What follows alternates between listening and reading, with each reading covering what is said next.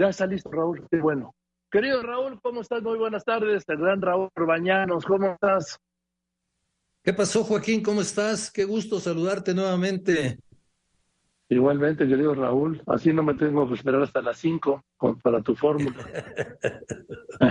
no, así los veo siempre. Así, a Raúl, Raúl Enrique, el gran Bura, que quiero mucho también.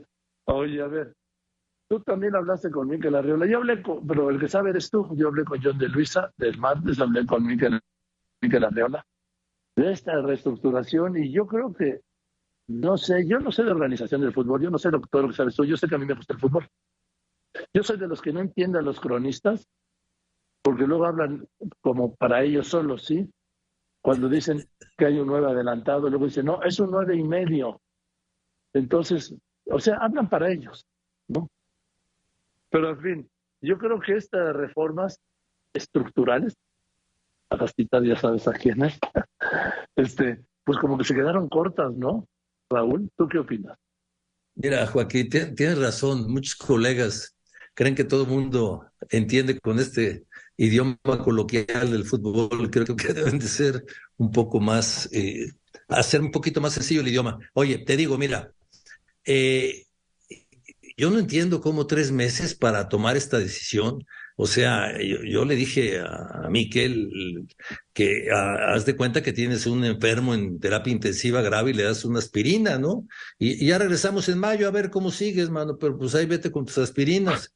E, eso es lo que sucedió. Sí hubo alguna cosa positiva, como que ya se eliminó el repechaje, ya no va a calificar ni el 9, ni el 10, ni el 11, ni el 12 a partir del, próximo torneo, pero fuera de ahí no hay nada, nada, nada que puedas ver en cuanto a la liga. Eh, habla Miquel de la liga de expansión, esta liga de jóvenes pero la Liga de Expansión vino a suplir a la segunda división. La segunda división debe ser una liga de ascenso y descenso y no de formación de jóvenes. Los, jóvenes tienen que ser formados en los equipos.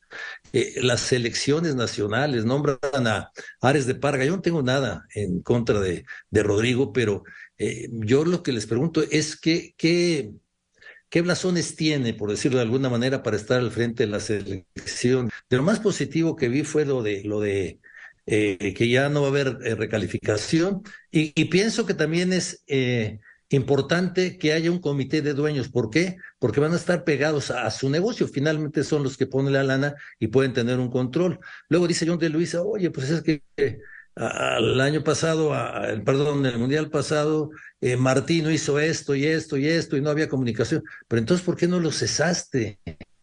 Cuando te diste cuenta de que todo estaba sucediendo. Finalmente, un pan con lo mismo, podríamos decir, nada o casi nada. Y bueno, pues sigue buscando técnico de la selección. Ya hablaron, Bielsa ya no, ya no funciona, ya no va a estar. Ya hablaron con Herrera, ya hablaron con este Diego Coca, ya hablaron también con Almada, el de Pachuca. Ahora están hablando eh, también, eh, me faltó uno, son cuatro, Herrera, Diego Coca, Almada y Nacho Ambriz cuatro con los que están hablando. Entonces aquí la pregunta que yo les hago, ¿hay una idea de cómo queremos que juegue nuestra selección y nuestras selecciones menores y la selección femenil? Porque cada uno tiene una, manera de jugar diferente. Eh, no hablan de formación de futbolistas, de formar técnicos. Eso sería una verdadera reestructuración. Lo demás, pues mira, llevo muchos años en este asunto y esta película ya la vi, Joaquín. Oye, no vayan a proponer que sea la Guardia Nacional de donde salga el director técnico de la selección, ¿eh?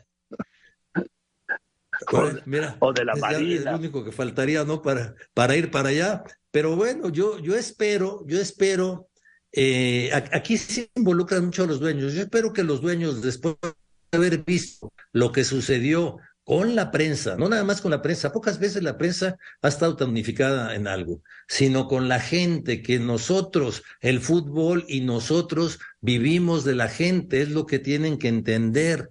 La televisión la ve la gente, los estadios va la gente, el aficionado. Eso es lo que tenemos que entender. A nadie le gustó lo que están haciendo. Y eso debe ser una llamada de atención para decir, señores, ese no es el camino vamos a rectificar y vamos a ponernos a trabajar y hacer cosas serias. Ya no nos digan en 60 días, ya no nos digan tiempo, pero pónganse a trabajar. El fútbol mexicano puede ser muy bueno si se trabaja. Si se trabaja con los jóvenes, si se fabrican futbolistas, si al futbolista le enseñan no nada más a jugar, a ser un mejor ser humano, todo eso se puede hacer, todo se puede hacer, pero son muy pocos los que lo hacen, muy pocos. Oye, eh, esto de cuántos extranjeros están permitidos ahora? Eh, ahorita en este momento pueden jugar ocho, ocho, ocho. Ah, y el, por ejemplo, el Toluca jugó el, ¿eh? Le bajaron a siete, ¿no? O le van a bajar a siete. Ahora van a ser siete.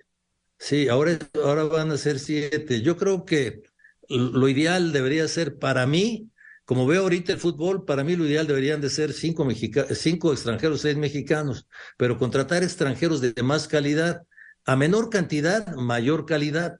Pocos son los equipos. El Pachuca lleva dos partidos jugados seguidos con tres mexicanos solamente. E, esto es algo que llama la atención. Eh, hay, que, hay, que, hay, que, hay que fabricar los futbolistas, Joaquín, porque de nada sirve que tú bajes los extranjeros si no fabricas talento, si no eh, haces lo posible para que tu futbolista tenga una mejor formación. ¿Qué necesitas? Mejores formadores, entrenadores. ¿Para qué? ¿Cómo los fabricas? Bueno, pues puedes tener asociación con muchas ligas del mundo y pagarles mejor a los que trabajan con los jóvenes. Cobran muy poco también. O sea, no nada más es vamos a buscar al nuevo técnico de la selección y ya todos estamos contentos. Oye, este, lo del ascenso y descenso, ¿cómo quedó, Raúl? No, bueno, pues ascenso y descenso lo van a tratar en mayo. Ahorita que dicen que nada más hay un equipo que cumple los requisitos. Yo te digo, por ejemplo, que en España, el Villarreal, que es un equipo que está pegado a la ciudad de Valencia, bueno, no hubiera podido ascender si tuvieran los reglamentos de México, porque no tenía en aquel entonces su estadio ni 20 mil personas pero es una, eh, depende de una comunidad eh, solvente económicamente. Y así revisas, en, eh, por ejemplo, el Fulham, el que en, Inglaterra, que mucho tiempo estuvo en primera, ahora regresó a primera, su estadio es muy pequeño también. Entonces, todo eso son detallitos que se tienen que afinar. ¿Para qué? Para que vuelva a haber ascenso y descenso, para que la gente en el interior de la República, por ejemplo, en plazas como Zamora, La Piedad, estas plazas que fueron históricas en segunda división puedan tener otra vez eh, fútbol de segunda división. O sea, eso es urgente en nuestro fútbol. Oye, Raúl, y fíjate, yo luego veo tanta movilidad en los equipos. Hace mucho tiempo yo te podía decir de memoria, por ejemplo, yo que soy Puma, te podía decir la memoria de la alineación de los Pumas. Hoy, sí, claro. o sea, e, eso es muy cierto. Antes eran los mismos once durante varias temporadas, ¿eh? Y entraban uno y salían otro, y, pero era una base. Ahora es un cambio total de, futbolistas. Eh, eh, yo no sé si eso le guste a la gente, ¿no? No sé. Lo que la gente quiere es que ver, ver que su equipo gane, pero también la gente quiere tener figuras, tener ídolos y de preferencia, si estos son mexicanos, mucho mejor. Entonces, son, detallitos que tienen que, modificar. Eh, no, no es nada más lo que nos dijeron, hay muchas cosas que se pueden hacer y se deben de hacer. Raúl, lo que pasa es que también la compra de jugadores se ha convertido en un negocio, a veces en el principal negocio de algunos equipos o dueños de equipos. Y pues vemos que yo creo que nadie compra más jugadores a, la, a cada fin de liga que el Cruz Azul. Y ahí están las denuncias de corrupción en la compra de jugadores por parte de, ejecutivos del Cruz, de directivos del Cruz Azul.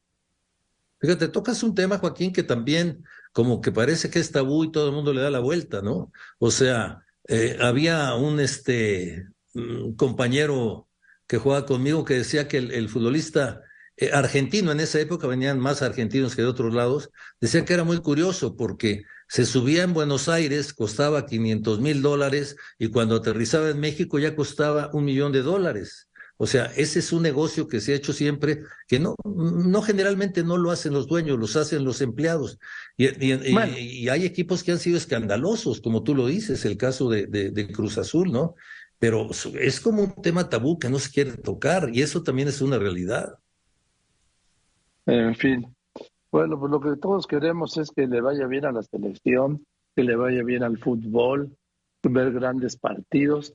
Y yo siempre he sostenido una cosa, aquí sí me detestan los dueños, porque yo digo que los verdaderos dueños de un equipo, no los propietarios, ¿sí? los verdaderos dueños de un equipo es su afición, la afición de Exacto, exacto, eso es lo que no entienden. eh, nosotros no tenemos que darle gusto ni a los dueños, ni a los equipos, ni los dueños a nosotros, la prensa, y nada. Hay que darle gusto a la afición y que el aficionado vaya al fútbol o que lo vea en televisión y diga, ah, pasé dos horas maravillosas, eso es lo que deben de buscar. Sí, porque yo te repito, David te he comentado alguna vez y lo he dicho. A ver, lo único que da alegrías a la gente son los deportistas, Raúl. Hay, bueno, hay grandes artistas, cantantes extraordinarios, queridos, pero yo nunca he visto que salgan a la calle a recibir. ¿Sí? En el, por ejemplo, en el fútbol, hace falta que nos vuelvan a dar las alegrías que nos han robado, que nos han regateado, Raúl. ¿Por qué? Porque si el país está en las actuales condiciones, que no es, que no es una que no es una pandereta así, que no es una fiesta, son los deportistas los únicos que dan las alegrías, alegrías colectivas además. ¿Y sabes qué? Ya hace mucho que el fútbol, sabes de aquel subcampeonato, eh, eh, ahí en los 90, ¿sí? De la Copa América fue, ¿no? Sí, también que no, que no nos dan una alegría colectiva. Los mundiales eh, infantiles de sub-17 que se han ganado. Ah, bueno, eso sí, también, claro. Sí, yo me acuerdo, además estuve en el estudio, todos los chavitos, sí, 17 años, dos campeonatos mundiales sub-17. ¿Y qué pasa con estos jugadores después que regresan con la Copa del Campeonato Mundial? Se pierden, Raúl, o los pierden. Muchos se pierden porque no hay un trabajo que los orienten pero el trabajo tiene que ser en la cancha, tiene que ser de tipo social, tipo, tipo de orientación, de cultura, o sea, tiene que haber un todo para ayudar a los jovencitos. Hay jovencitos que llegan, el Chucky Lozano salió de su casa a los 12 años. Y bueno, se, le dieron escuela, le dieron trabajo a los papás. O sea, hay muchas cosas que se pueden hacer y se deben hacer. Yo lo único que espero, Joaquín, es que todo esto que estamos platicando eh, los dueños, la gente que es encargada del fútbol, se dé cuenta que lo que hicieron no es lo mejor, no es lo correcto, que están a tiempo de rectificar y que no, no nos digan otra vez, es que ya estamos trabajando en otra reestructuración, que lo hagan y que lo pongan en, en, en, marcha. Pues que así sea, por el bien de todos, por el bien de los equipos, incluso por el bien de los dueños, Raúl. Claro, van a ganar más dinero. Sí. Y van a ver a sus equipos en sus mejores momentos, que también les gusta ver que sus equipos ganen. Por supuesto. Pues mira, una plática muy constructiva, Joaquín, ojalá nos hayan escuchado. Bueno, a ti te oye mucha gente. Sí, pero una cosa es que te escuchen, Raúl, y otra cosa es lo demás. En fin. Gracias, querido Raúl, te abrazo con cariño. Te mando un abrazote, Joaquín. Estás muy bien, el gran Raúl Orbañanos. Voy a unos anuncios de